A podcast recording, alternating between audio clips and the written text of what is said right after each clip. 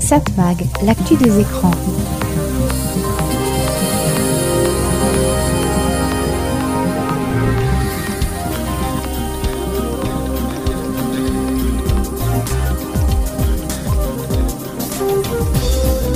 Hello, bonjour, très heureux de vous retrouver sur cette fréquence. C'est Serge Champin qui vous propose Satmag. Satmag, c'est l'actu des médias, l'actu de la communication, l'actu des écrans. Évidemment, dans Satmag, on parle beaucoup médias, on parle beaucoup réseau, on parle beaucoup internet, on parle beaucoup, bah, ce qui fait parler beaucoup en ce moment. On évoquera ChatGPT, qui a perdu son patron, qui l'a retrouvé. Euh, c'est assez étonnant, c'est assez, euh, vraiment très étonnant tout ça. Elon Musk qui veut casser tous ses jouets. Euh, il, fait tout pour qu'on s'en écarte. LG, le fabricant de téléviseurs qui joue au censeur. Est-ce que c'est normal? L'importance du journalisme, c'est très important le journalisme, encore plus dans notre société. On évoquera les audiences de la télévision la semaine dernière, on fera un petit tour du côté de l'histoire de la télévision racontée par notre ami Christian Dauphin et puis on évoquera encore d'autres sujets si on en a le temps. Satmag, l'actu des médias. Et puis Satmag, c'est aussi la musique, des titres récents, très récents. Par exemple, Les Garçons, Les Scopes. Dans un été suffocant, parfois il se lève tôt. Il respire le sirocco. Comme des rois fainéants affalés sur le dos. Le soleil jaune et blanc s'écrase sur leur peau. Des anges dilettants, ils font semblant d'être idiots. Voyous, discret et sale et rambo. Ils parlent aux filles en criant, ils ne connaissent pas les mots qui se cachent dans leur petit cœur de salauds. À la campagne, à la ville, les beaux quartiers, les banlieues. C'est comme ça que pensent les garçons. Ils veulent ignorer les larmes qu'on voit dans leurs grands yeux comme ça que pensent les garçons. Ce sont des pauvres endeuillés quand ils tombent amoureux. C'est comme ça que pensent les garçons. Un jour ils meurent dans l'oubli, leurs enfants après eux. C'est comme ça que finissent les garçons. Quand un désir fou brûlant ou l'envie d'un sanglot les étreint violemment partent en lambeaux. Un amour dévorant, troublant, cruel et beau, comme le regard d'un serpent dans celui d'un oiseau. Les anges dilettants partent toujours trop tôt, ils aiment la vitesse l'argent, les flingues, les motos. Puis septembre arrivant, ils se brisent les os se fracassent au volant de leur GTO. À la campagne, à la ville, les beaux quartiers, les banlieues. C'est comme ça que pensent les garçons. Ils veulent ignorer les larmes qu'on voit dans yeux. C'est comme ça que pensent les garçons. Ce sont des pauvres endeuillés quand ils tombent amoureux. C'est comme ça que pensent les garçons. Un jour ils meurent dans l'oubli, leurs enfants après eux. C'est comme ça que finissent les garçons.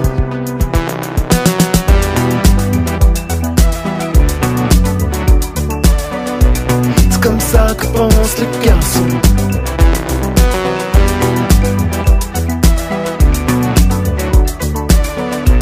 C'est comme ça que pensent les garçons. Quand ils tombent amoureux. C'est comme ça que pensent les garçons. Un jour ils meurent dans l'oubli, leurs enfants après eux. C'est comme ça que les garçons.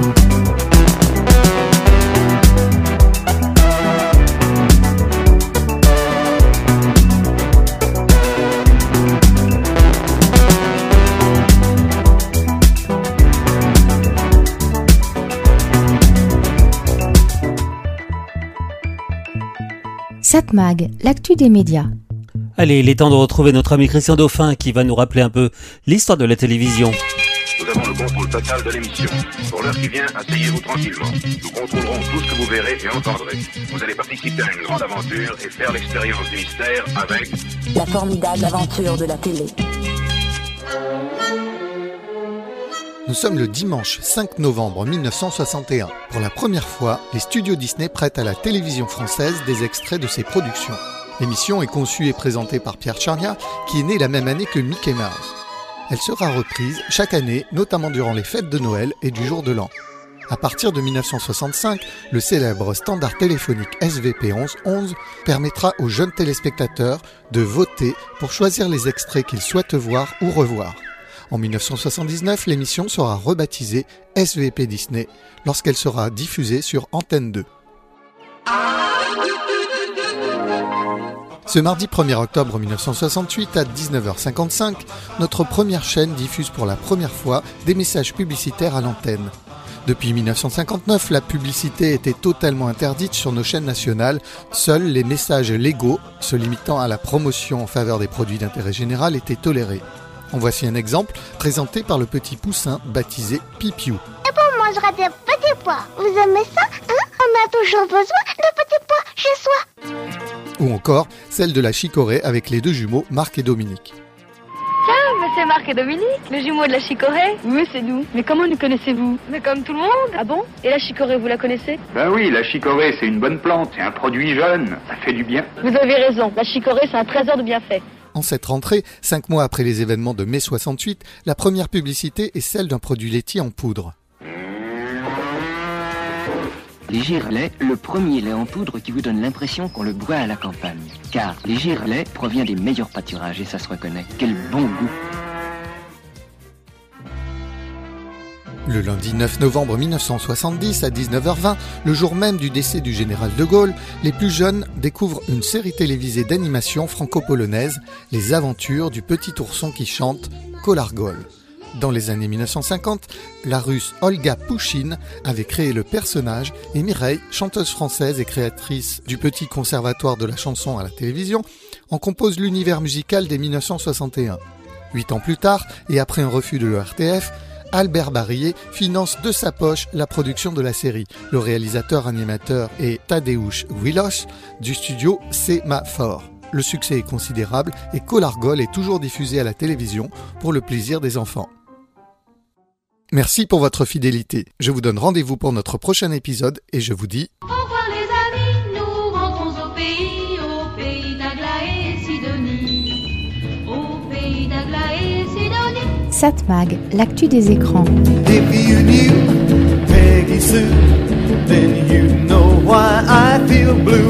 Peggy. My Peggy Sue. Oh, well, I love you, galleys. I love you, Peggy Sue. Peggy Sue, Peggy Sue. Oh, how my heart yearns for you, oh, Peggy. Peggy Sue. Oh, well, I love you, galleys. I love you, Peggy Sue. Peggy Sue, Peggy Sue pretty, pretty, pretty, pretty Peggy Sue. Oh, oh, Peggy, my Peggy Sue. Oh, well, I love you, gal, and I need you, Peggy Sue. Love you, Peggy Sue, with a love so rare and true. Oh, Peggy, my Peggy Sue. well, I love you, gal. I want you, Peggy Sue.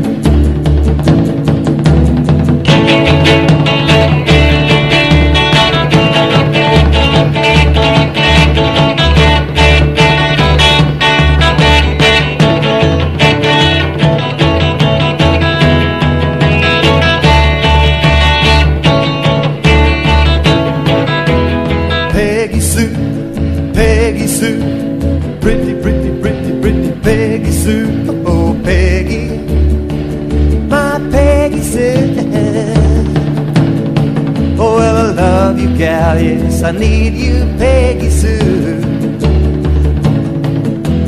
I love you, Peggy Sue, with a love so rare and true. Oh, Peggy, my Peggy Sue.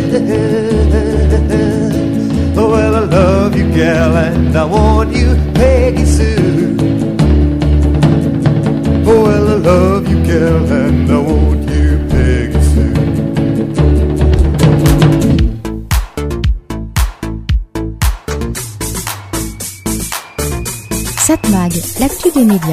Autant il y a des jours où je dois me creuser la tête pour trouver un sujet pour cette chronique, autant il y a des jours aussi où les sujets se bousculent, car l'actualité est dense. Et il faut faire des choix remarqués, je pourrais faire un mélange dans la chronique, les sujets ayant parfois des liens plus ou moins ténus entre eux. Déjà le fait qu'ils concernent les médias, la communication, c'est mon sujet d'étude. Aujourd'hui, je voulais évoquer le limogeage du patron d'OpenAI, la gestion erratique d'Elon Musk à la tête de Twitter. Oui, je sais, il est devenu X, justement. Et la place de la publicité dans les médias. Tout ceci revient finalement à étudier l'importance de l'environnement d'une société, une société avec ses partenaires. Mais donc commençons justement par OpenAI. Vous savez, cette boîte qui a lancé ChatGPT, cette intelligence artificielle qui peut répondre à vos questions posées en langage naturel. Il y a un an, personne ou presque n'en avait entendu parler. Depuis sa mise en ligne début 2023, tout le monde du numérique semble chamboulé. Tout ou presque est remis en question, toute certitude aussi. Pour résumer, l'intelligence artificielle, cette fameuse AI, va-t-elle déjà remettre en cause la prédominance de ces fameux GAFAM, ces grosses boîtes américaines qui dominent le monde du numérique? On peut répondre que, euh, bah, finalement, il n'y a aucune certitude. Tout ce que l'on croit un jour peut se révéler faux le lendemain. Et on peut en avoir une preuve par l'absurde. Sam Altman, celui qui a incarné cette révolution, le président d'OpenAI, l'organisation qui a lancé ChatGPT, donc semble-t-il un visionnaire, un homme qui a réussi à faire de ce langage un élément indispensable du monde du numérique. Donc Sam Altman vient d'être viré, limogé comme un moins que rien, et cela par son conseil d'administration. Et alors qu'il n'y a pas vraiment de raison bien claire pour justifier ce licenciement. Officiellement, c'est parce que Sam Altman n'aurait pas toujours été franc dans ses communications. On a connu des explications plus claires. En fait, on sait que le conseil d'administration d'OpenAI appréciait assez peu que Sam Altman veuille transformer la boîte, au départ une entreprise sans but lucratif, qui voulait en faire profiter à tout le monde de l'expérience de l'intelligence artificielle, donc OpenAI, sous la houlette de Sam Altman, devenait de plus en plus une société commerciale. Il voulait forcer la main de son conseil d'administration qui s'est rebiffé. Donc le patron viré, du jour au lendemain, sans que personne ou presque ne sente le vent tourner, sans prévenir qui que ce soit, ni les employés de la boîte, ni ses partenaires, ni ses investisseurs, ni non plus donc Microsoft qui a déjà investi près de 10 milliards de dollars dans OpenAI. Et là, on sent que cette décision du conseil d'administration risque de devenir le modèle de ce qu'il ne faut pas faire. Oui, un conseil d'administration a le droit de tout faire. Mais il a aussi le devoir de sentir les conséquences de ses décisions. Comprendre que tout peut s'écrouler du jour au lendemain, puisque, pour schématiser, tout est interdépendant. Sans les clients, sans les investisseurs, rien ne va plus. D'autant plus que ceux qui travaillaient avec Saltalman ont décidé de le suivre. Décision de virer le boss donc le vendredi 17 novembre. Et dès le lendemain, vu les conséquences désastreuses, il a été question de rechanger d'avis et de réembaucher Sam Altman. Le suspense a duré quelques heures, jusqu'au lundi. Et là, nouvelle surprise, cette possibilité se referme puisque l'on apprend qu'évidemment, ah oui évidemment, Microsoft a sauté sur l'occasion. Il a annoncé avoir recruté Sam Altman et ses équipes qui voudront le rejoindre dans une nouvelle équipe de recherche avancée sur l'intelligence artificielle. Maintenant plusieurs questions. OpenAI dépend-il de son président fondateur ou peut-il continuer sans lui? Microsoft va-t-il couper ou pas ses liens avec OpenAI? OpenAI peut-il continuer sans Microsoft? OpenAI peut-il se tourner vers d'autres partenaires? Tout en sachant que pour l'instant, Microsoft, qui pensait grignoter des parts de marché à Google dans le domaine des moteurs de recherche, n'a rien chamboulé du tout. La part de marché de Google depuis le début de l'année n'a pas bougé. Celle de Bing, le moteur de recherche de Microsoft qui a intégré ChatGPT non plus. Mais OpenAI peut être intéressant pour d'autres partenaires qui sont en retard dans le domaine et qui voudraient bah, rattraper le temps perdu. C'est possible, mais OpenAI n'est plus le seul sur le marché. D'autres travaillent déjà sur le sujet, ils se sont lancés ou vont le faire, comme par exemple Google, Amazon ou Elon Musk. OpenAI n'est déjà plus incontournable. Donc que va devenir OpenAI sans Sam Altman? En tout cas, ce qui s'est passé chez OpenAI risque de devenir un cas d'école à étudier pour savoir tout ce qu'un conseil d'administration peut ou ne pas faire. Satmag, l'actu des médias. pas trop t'es apparu dans mes pour toi. Le genre de coup qu'il faut droit, mais au final, tant mieux pour moi. Je mène la même vie qu'avant, ce qui change, c'est l'endroit. Tu me parlais des envies, maintenant, je sais qu'il me faut ça. Tu t'ambiances sur la costa, c'est pas avec toi, je pas corda. Pieds sur la jupe, là, loin des ambiances de Gotham. Bienvenue dans mon train de vie, change là, je suis en train de vivre. Avant, c'était pas les Maldives, moi et même quand il est mal dit. Tu les coupes d'à côté. Pour nous rejoindre, y'a des cases à cocher. Sur ton corps, je fais des ricochets. Le jour et la nuit. Je suis sur l'île de beauté avec ma beauté. Je me lasse pas de ses bisous. Nous deux, ça va trop loin. Je ferai jamais demi-tour. Je vois pas le temps qui s'écoule quand c'est ta voix que j'écoute. Jamais photo Pas choups. Et ça je te le dis même quand je suis pas sous. T'es ma, t'es ma, t'es ma. Pas choups.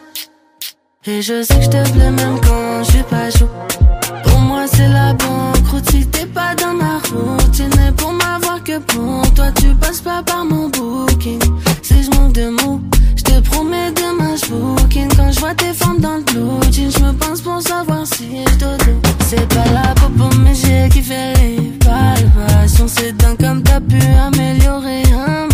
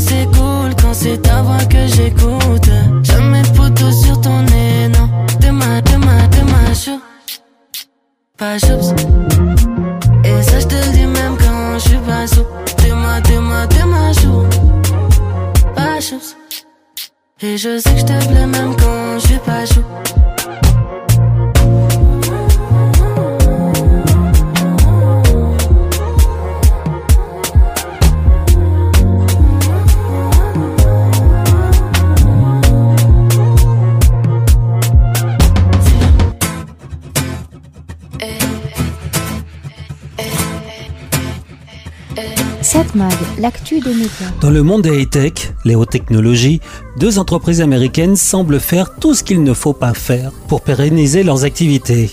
J'ai déjà évoqué dans cette chronique OpenAI, cette fameuse entreprise qui a lancé ChatGPT et qui a viré du jour au lendemain son cofondateur, Sam Altman, et cela sans donner de raison valable. Aussitôt viré, lui et une grande partie de son équipe ont été récupérés par Microsoft. Donc une évolution brutale peut être fatale pour OpenAI. Quoique l'information allant très vite, on vient d'apprendre que Sam Altman vient de récupérer son poste à la tête d'OpenAI.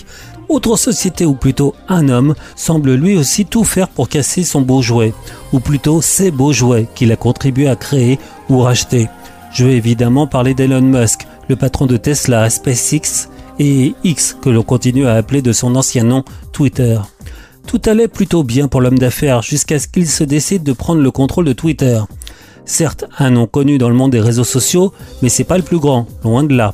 Et en plus, Elon Musk a très largement surpayé l'entreprise, en s'endettant alors qu'on est rentré dans une période où les taux d'intérêt ont largement tendance à exploser. Mais pourquoi pas? Il y a, il y avait du potentiel dans Twitter pour le faire grandir. Pour cela, il faut s'assurer que les annonceurs, ceux qui dépensent beaucoup en publicité, ne se sentent pas obligés de délaisser le réseau. On sait qu'Elon Musk est ultra-libéral et il laisse ce que l'on appelle libertarien. Pour lui, toute parole doit pouvoir s'exprimer, pas ou très peu de censure, pas ou très peu de contrôle de ce qui est publié sur X. Et pour cela, il a viré une très grande partie des employés qui travaillaient sur la modération. Elon Musk a aussi réintégré la plupart de ceux qui avaient été virés de Twitter parce qu'ils colportaient de fausses informations ou des contenus haineux, conspirationnistes. Ainsi, Donald Trump a pu récupérer son compte et il n'est pas le seul dans le même style. Donc Elon Musk a pris le contrôle de Twitter en octobre 2022 et depuis, rien ne va plus.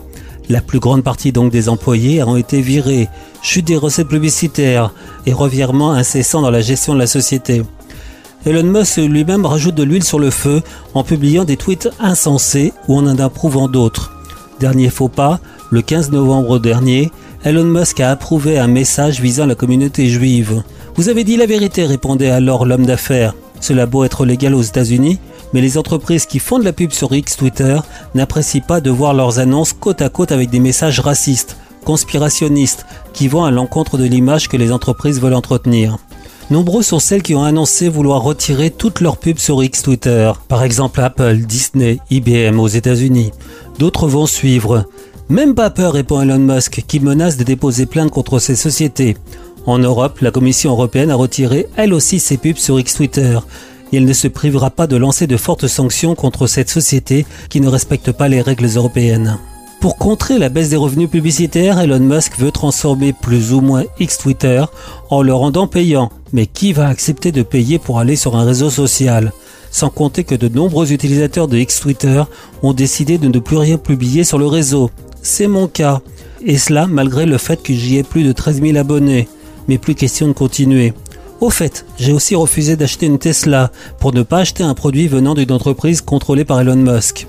Cela dit, il me semble que j'ai eu doublement raison vu ce que l'on vient d'apprendre sur la non-réparabilité des batteries de ces véhicules. Pas très écologique finalement.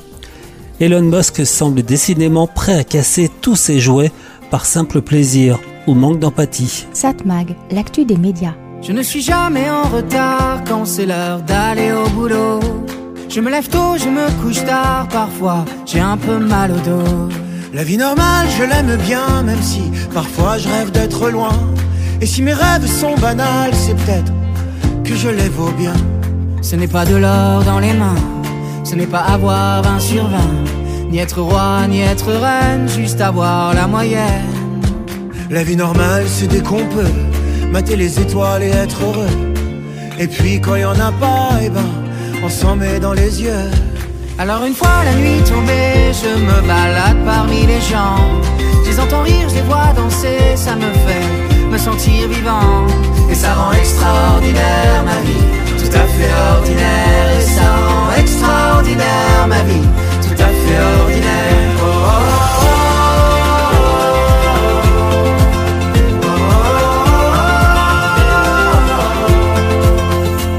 Dans cette rame de métro, on se sert sans même se parler. Et si on est certainement trop, on reste beau à regarder. On est beau de nos différences, bienvenue à toi l'étranger. Parle-moi de ton pays, je pense que ça me ferait voyager. La vie normale, c'est comme la tienne, vivre des choses qu'on s'en souvienne. Je me contente de rien, tu vois, je veux juste le respect qu'on me doit. La vie normale, si on l'ose, c'est comprendre qu'on n'est pas grand-chose. Qu'il n'y a de grand que l'amour que l'on peut donner chaque jour. Alors une fois la nuit tombée, je me balade parmi les gens. Je les entends rire, je les vois danser, ça me fait me sentir vivant. Et ça rend extraordinaire ma vie, tout à fait ordinaire. Et ça rend extraordinaire ma vie, tout à fait ordinaire.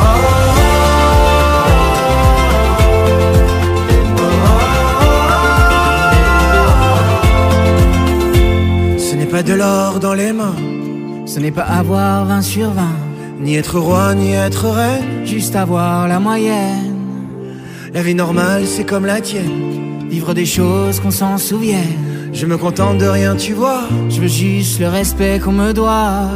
Alors une fois la nuit tombée, je me balade parmi les gens. Je les entends rire, je les vois danser, ça me fait me sentir vivant. Et ça rend extraordinaire ma vie tout à fait ordinaire. Et ça rend extraordinaire ma vie, tout à fait ordinaire. Oh, oh,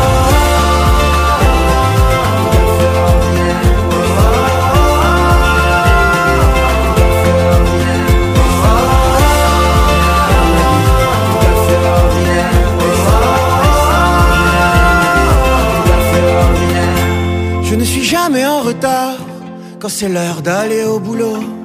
Je me lève tôt, je me couche tard, parfois j'ai un peu mal au dos. Un très beau duo, Gauvin Cers et Icar. La vie normale. Satmag, l'actu des écrans. J'évoquais récemment dans cette chronique la création par TF1 d'une nouvelle plateforme de vidéo à la demande gratuite qui sera mise en ligne début 2024. La raison officielle est la volonté de proposer davantage aux téléspectateurs et de mieux suivre les évolutions d'audience.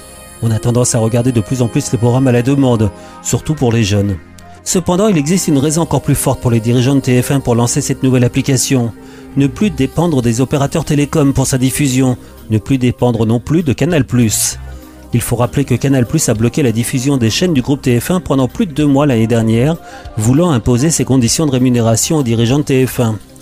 Il est intéressant de noter qu'auparavant, les bouquets et opérateurs se battaient pour diffuser les chaînes de la TNT. Pour différentes raisons, les chaînes ont fait la fine bouche. Par exemple, pendant longtemps, le bouquet Canal n'a pas pu diffuser les chaînes du service public, ainsi que celles du groupe TF1 et M6. Il a fallu que Canal fasse du lobbying auprès du gouvernement pour qu'une loi Muscari soit imposée, une obligation pour un bouquet de diffuser une chaîne de la TNT. Mais, nuance, il n'y a pas de loi must deliver. Une chaîne n'est pas obligée de fournir son signal à un bouquet si elle ne le désire pas. Cette situation a entraîné divers conflits. Tout a commencé avec les chaînes de télévision américaines qui estimaient que, puisque les différents bouquets gagnaient de l'argent en diffusant leurs programmes, ils devaient partager. Les bouquets ont répondu Ah, vous êtes sympa, mais ça coûte cher de reprendre vos chaînes, donc c'est à vous de payer pour être diffusé. De plus, ils ont rappelé qu'être diffusé sur la TNT, ça coûte une blinde. Cependant, les plateformes et applications ont aujourd'hui un rôle majeur.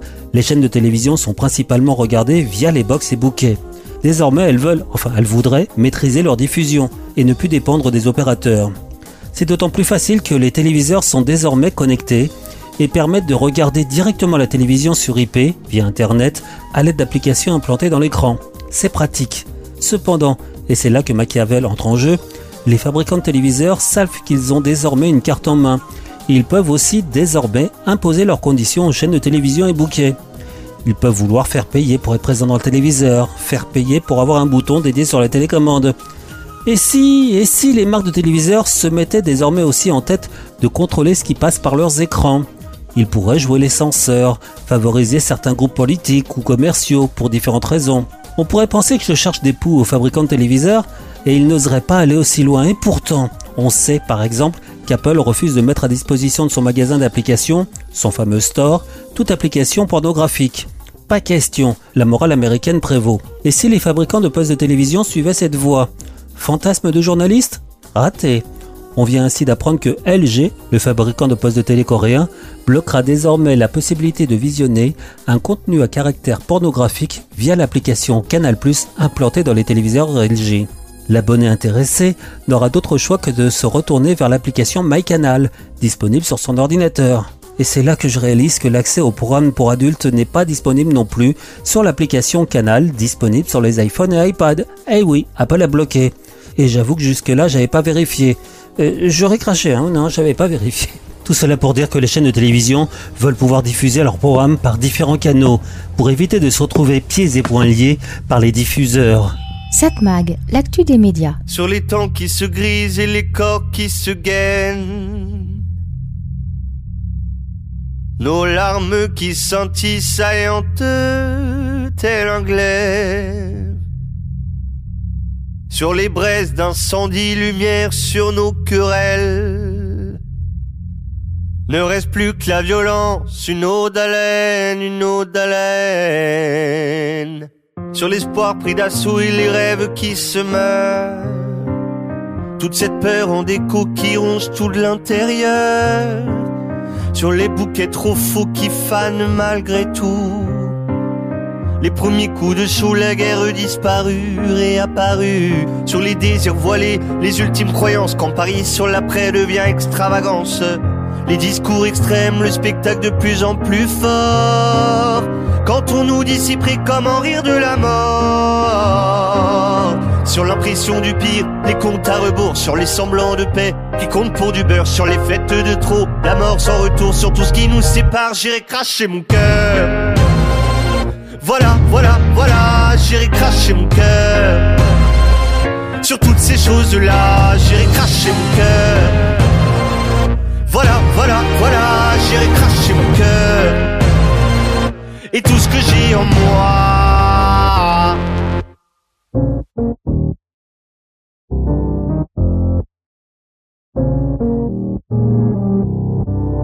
Sur mes nuits d'abandon, mes petites morts quotidiennes, sur mes essais drag queen, tous mes élans de reine, sur mes craintes de joie et mes excès de peine, sur comment j'ai menti pour cacher ma trentaine, sur les livres faussement lus, les images qui débordent, les histoires continues qui nous coupent la gorge, sur mes réseaux coupés pour revoir la vraie vie.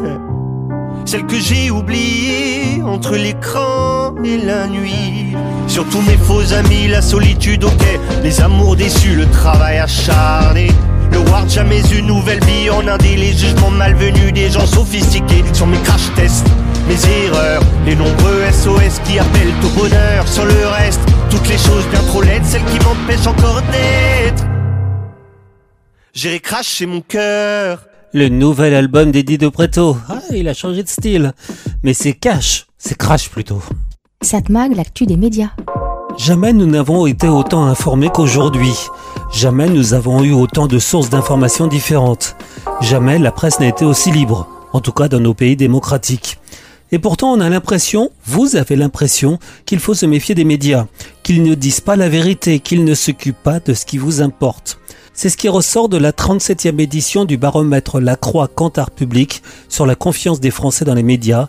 Ce document a été publié le 22 novembre à l'occasion du festival Médias en scène. 57% des Français estiment donc que les médias ne disent pas la vérité. 59% considèrent qu'ils ne sont pas indépendants, qu'ils ne savent pas résister aux pressions de l'argent. Pourtant, 75% des Français interrogés déclarent suivre l'actualité avec un grand intérêt. Mais plus de la moitié n'apprécie pas cette pléthore d'informations. Pire, les Français pensent en majorité que la presse ne parle pas assez des sujets importants. Mais maintenant, justement, à partir de ces chiffres bruts, je vais faire le travail que doit faire tout bon journaliste tenter d'analyser tout cela. Les journalistes ne feraient pas bien leur travail, mais en parallèle, 66% des Français interrogés se disent favorables à l'engagement des journalistes, et il serait une bonne chose que les journalistes soient transparents quant aux causes qui leur tiennent à cœur. Et là, ce sont deux choses antinomiques. Être partisan, c'est choisir sa vérité, son point de vue. C'est pas être neutre, c'est l'inverse de ce que doit être un journaliste. L'une des bases du journalisme, c'est qu'il doit rester neutre. Ce à quoi l'analyste répondra que tout cela, c'est sur le papier, car dans les faits, impossible pour un journaliste de rester totalement neutre, que ce qu'il pense n'influence pas son travail. Par contre, ce qui est important, c'est l'honnêteté intellectuelle. Ne pas dire n'importe quoi tout en sachant que c'est faux, rien que pour mettre en valeur ses idées. Et un journaliste doit pouvoir se mettre à la place de ceux qui ne pensent pas comme eux et analyser tout cela. Il faut se rappeler qu'en France, comme dans beaucoup de pays démocratiques, on a deux types de presse, la presse écrite et la presse audiovisuelle. Dans la presse écrite, j'inclus la presse Internet. La presse écrite a toujours été engagée. Dire le contraire est un non-sens. Il n'y a pas un journal écrit qui ne soit pas engagé. La presse audiovisuelle, par contre, est par définition gratuite, accessible à tous, et se doit d'être le plus neutre possible, impartial, tout en se rappelant que l'idéal n'existe pas. Il ne doit pas y avoir de chaîne de télévision ou de radio orientée. Bon, ça c'est sur le papier, car il est si facile de contourner les règles. Je vais pas donner de nom, mais on sait quels médias, quelle chaîne d'information ne respectent pas dans les faits cette impartialité. Quant au sujet traité, tout est subjectif. Ce qui est important pour l'un n'est pas important pour l'autre. Je vais caricaturer. Pour certains, ce qui se passe au Moyen-Orient ou en Ukraine, c'est le plus important. Pour d'autres, ce sont les inondations qu'ont subi les Français au nord de la France qui doit ressortir de l'actualité. Cela dit, à nous de choisir nos médias. Chacun a ses spécificités. C'est pas pour rien que la presse régionale est celle qui est la plus lue en France. Ce n'est pas pour rien que les journaux de France 3 sont très regardés. Mais il est vrai que leurs lecteurs ou auditeurs ne sont pas vraiment les plus jeunes. Justement, les jeunes ne s'intéressent pas à ces sujets. Ils ont d'autres préoccupations. Et ce n'est pas étonnant que les jeunes se tournent plus vers les réseaux sociaux que les autres. Réseaux sociaux qui reflètent plus leurs idées. Tout cela pour dire que c'est pas facile de contenter tout le monde.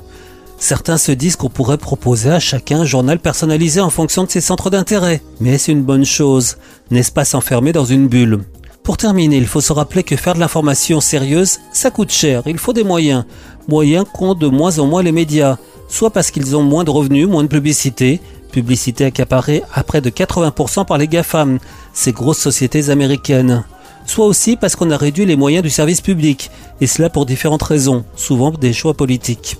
Mais rappelons-nous qu'il ne faut pas se plaindre d'avoir trop d'informations à notre disposition. Cela prouve que nous sommes en démocratie. Démocratie, certes imparfaite, mais nobody's perfect. Satmag, l'actu des médias. Si j'avais su comment te dire, tout aurait été différent. Si j'avais osé te mentir, si seulement, si seulement, et pourtant. Si j'avais su te préserver des démons qui résistent au temps, te faire encore un peu rêver. Si seulement, si seulement, et pourtant, si on se rendait heureux. Si je t'aimais un peu mieux, avec des si, on ne vit pas avec des si, on ne joue pas avec des si, on mettrait l'amour en bouteille. Avec des si, j'aurais sûrement réussi. Ne pleure pas avec des si, je ne t'aimerais pas comme je t'aime. Si j'avais su te rassurer et rendre l'avenir évident, si le ciel était dégagé, si seulement, si seulement, et pourtant, face aux doutes, face aux erreurs, tu nous croyais plus résistants. Je pensais être à la hauteur. Et pourtant, et pourtant, si seulement, si on se rendait heureux. Et si je t'aimais un peu mieux? Avec des si, on ne vit pas avec des si, on ne joue pas avec des si, on mettrait l'amour en bouteille. Avec des si, j'aurais sûrement réussi. Ne pleure pas avec des si, je ne t'aimerais pas comme je t'aime. Avec des si, j'aurais sûrement réussi. Ne pleure pas avec des si, je ne t'aimerais pas comme je. Avec des si, j'aurais sûrement réussi. Ne pleure pas avec des si, je ne t'aimerais pas comme je t'aime. Avec des si, j'aurais sûrement réussi. Ne pleure pas avec des si, je ne t'aimerais pas comme je. Un extrait du dernier album de Bruel avec des.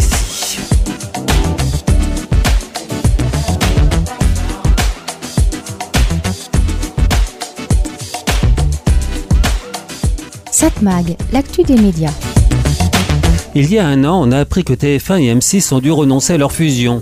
Et cela après avoir dû attendre plus de deux ans avant que les autorités compétentes ne donnent leur avis. Ces mêmes autorités ayant répondu Je schématise, ok, vous pouvez fusionner, mais vous devez vendre le principal. Autrement dit, fusionner pour ne pas fusionner. On ne dira jamais assez que le refus par l'administration de cette fusion est une erreur qui laissera certainement des traces pendant très longtemps dans l'audiovisuel français. Refuser de comprendre que la télévision, ce n'est pas seulement la TNT, mais ça comprend aussi les plateformes de vidéo à la demande. La différence entre les deux est déjà ténue et ne fera que se réduire. Mais donc, bon, l'union entre TF1 et M6 ne se fera pas. Deux ans de perdu, deux ans où les stratégies des deux entreprises ont dû être mises plus ou moins en pause. À peine après avoir renoncé à la fusion, le groupe Bouygues a décidé de changer le patron de sa filiale. Et c'est donc Rodolphe Balmer, ex numéro 2 de Canal+, qui en a la charge. Je rappelle pour dire un peu qui est Rodolphe Balmer, qu'il avait recommandé le rachat de Netflix par Canal+, quand l'opportunité s'était présentée. Et cela a été refusé par le conseil d'administration de la chaîne cryptée.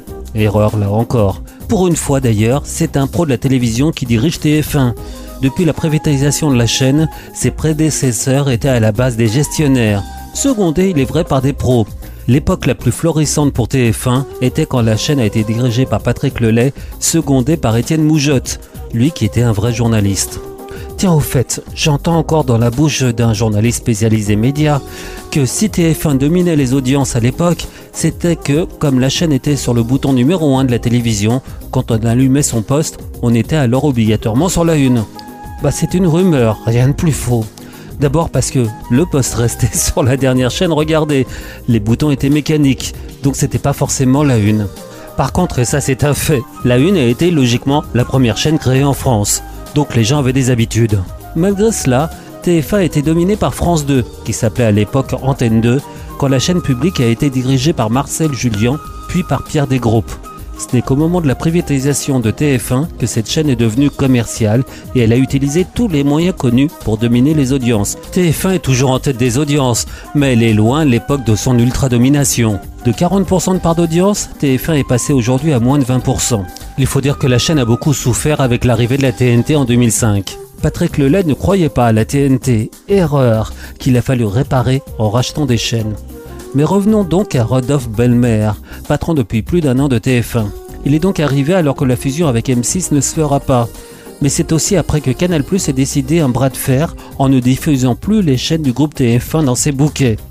Plus de deux mois de négociations pendant lesquels TF1 a perdu environ deux points de part d'audience.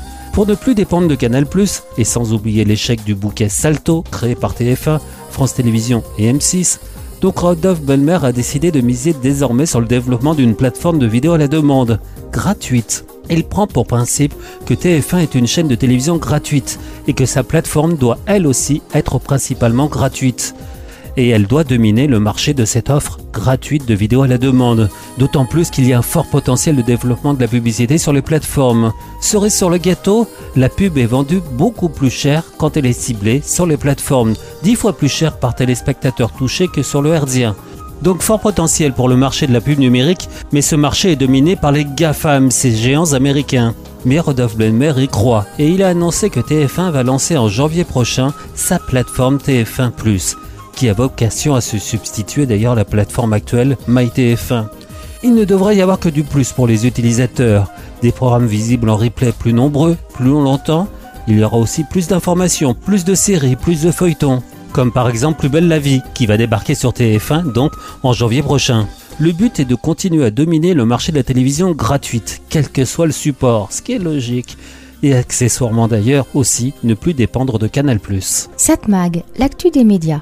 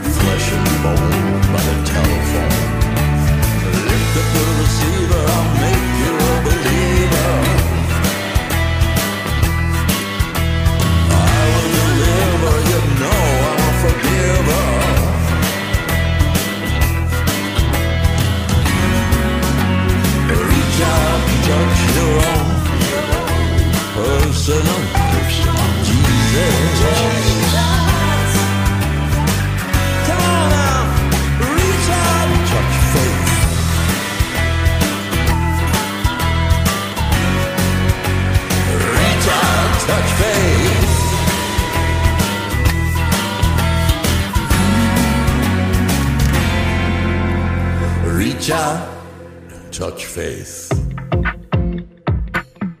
7 Mag, l'actu des médias. My tailor is rich. Euh, oui, mon tailleur est riche. Oui, aujourd'hui, j'ai un peu envie d'être frivole, léger, de parler de choses moins graves par rapport à l'actualité très lourde. Donc, My tailor is rich. Je ne sais pas si la Taylor que je vais évoquer aujourd'hui est riche, mais le contraire m'étonnerait, vu ce qu'elle fait pour l'être. Donc, Taylor Swift, pour être précis. J'ai déjà évoqué dans cette chronique cette chanteuse américaine qui bat tous les records de vente aux États-Unis. Elle va d'ailleurs participer au sauvetage des salles de cinéma puisque le film de sa dernière tournée, ses derniers concerts, sortis en salle de cinéma, a dépassé les 100 millions de dollars de recettes dans le monde. Il est déjà assuré de devenir le plus gros succès pour un film de concert. Quand je dis My Taylor is rich, euh, c'est d'ailleurs vraiment le cas, puisque la fortune de la dame est estimée à plus d'un milliard de dollars. Il est vrai qu'elle sait très bien négocier, puisque plus de la moitié du billet en salle va dans sa poche. Mais ce n'est pas tout, on en apprend tous les jours sur elle. Ainsi, elle a réenregistré trois de ses premiers six albums. Les trois autres devraient suivre. Et elle le fait alors que ses disques ne sont pas anciens, loin de là. Elle a 33 ans et ses premiers disques sont sortis en 2006. Mais à cet âge, elle a signé un contrat qui fait qu'elle n'est pas propriétaire des droits de ses six premiers albums. Elle a voulu les récupérer, en vain. Pire, ils ont été vendus très cher à des gens qu'elle n'aime vraiment pas dont un ami de Kenny West. Vous savez, celui qui, en 2009, au moment où Taylor Swift reçoit la récompense du MTV Awards pour le meilleur clip, donc Kenny West intervient sur scène et affirme que c'est Beyoncé qui aurait dû recevoir cette récompense. On imagine la tête de Taylor Swift. Donc elle veut récupérer ses droits, en vain. Et alors, coup de génie. Elle a vraiment, comme on dit, la tête sur les épaules. Elle est loin d'être stupide. Elle a décidé de réenregistrer ses premiers albums. Et elle conseille de ne plus acheter ni écouter les anciens. Et ça marche. Les nouvelles versions se vendent bien, très très bien. Beaucoup mieux que ses premières versions. D'ailleurs, en France, l'album 1989 est en top des ventes. Il fait mieux que les Rolling Stones. Mais là, on comprend pourquoi. Donc ça marche bien, si bien que les contrats que font signer les maisons de disques désormais prévoient cela et interdisent à un artiste de réenregistrer ses titres sans leur accord. Mais il n'y a pas que cela. L'effet Taylor Swift a stimulé l'économie américaine au cours des derniers mois. Pourquoi? Parce que ses fans, en allant voir ses concerts, ils ont dépensé beaucoup d'argent. Dans les hôtels, dans les restaurants, un peu tout. Et ça donc, c'est très bon pour l'économie. Encore des exemples? Son petit ami est un joueur de football américain, ce qui fait exploser les audiences des matchs à la télévision. Et ce n'est pas tout. La troisième plus grande banque de Singapour a vu le montant de ses commissions de cartes bancaires flamber de 89% sur un an. Et cela grâce à une explosion des adhésions à ses cartes de crédit. La raison? La banque a signé un partenariat avec Taylor Swift au printemps dernier afin de permettre à ses clients détenant une carte de crédit d'accéder à des préventes exclusives de billets de ses concerts, 48 heures à l'avance par rapport aux autres. Bah, c'est simple, ça a marché. Cerise sur le gâteau, même si ça ne lui rapporte pas grand-chose. Les paroles des musiques de Taylor Swift sont désormais étudiées dans certaines universités, aux États-Unis, mais aussi en Europe. Et tout fonctionne avec elle. Et je vous le dis, c'est pas terminé. Satmag, l'actu des écrans.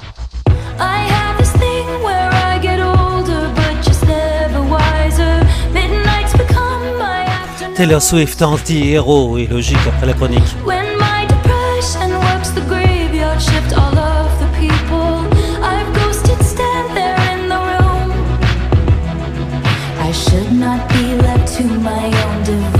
They come with and. I end up in crisis.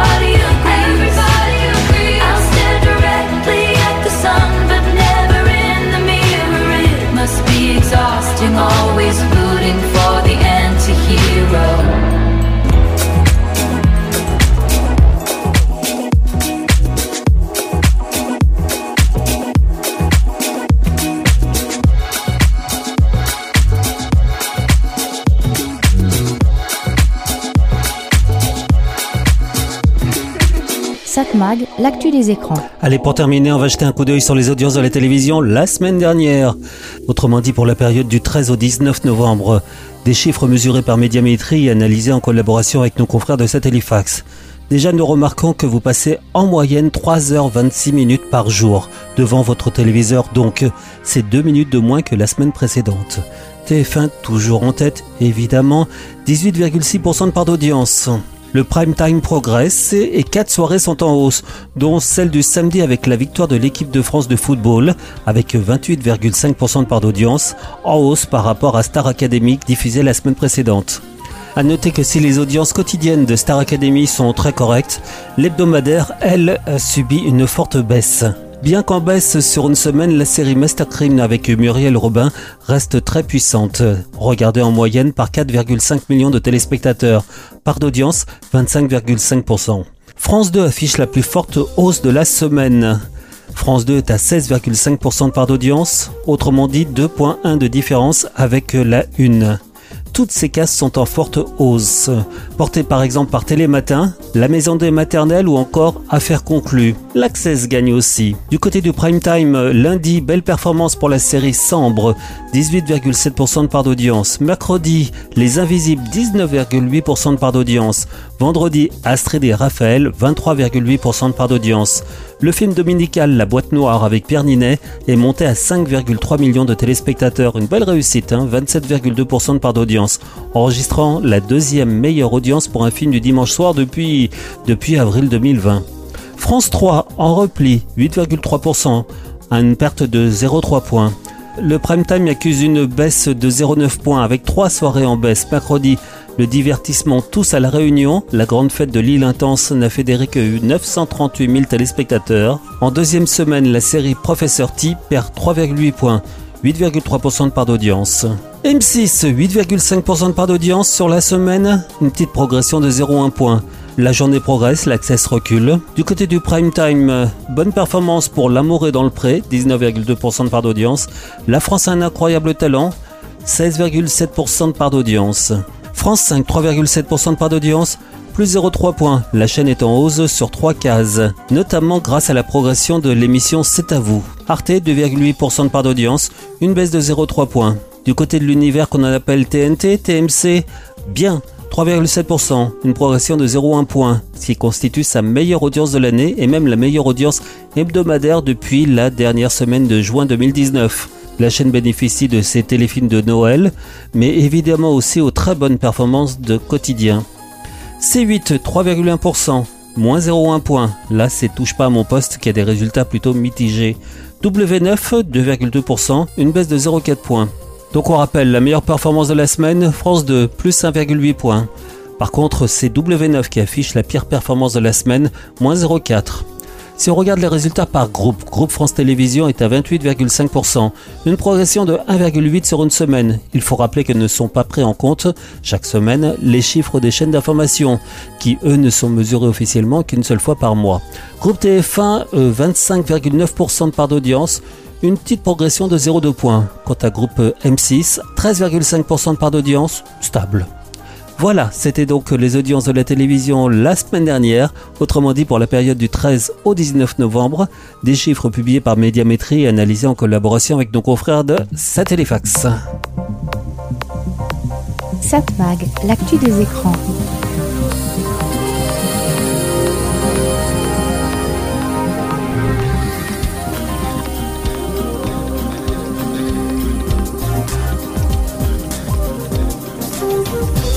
Et bien voilà, Satmac c'est terminé. C'était Serge Surpin qui vous proposait, comme chaque semaine sur cette fréquence, toute l'actualité des médias, toute l'actualité de la communication, toute l'actualité des écrans.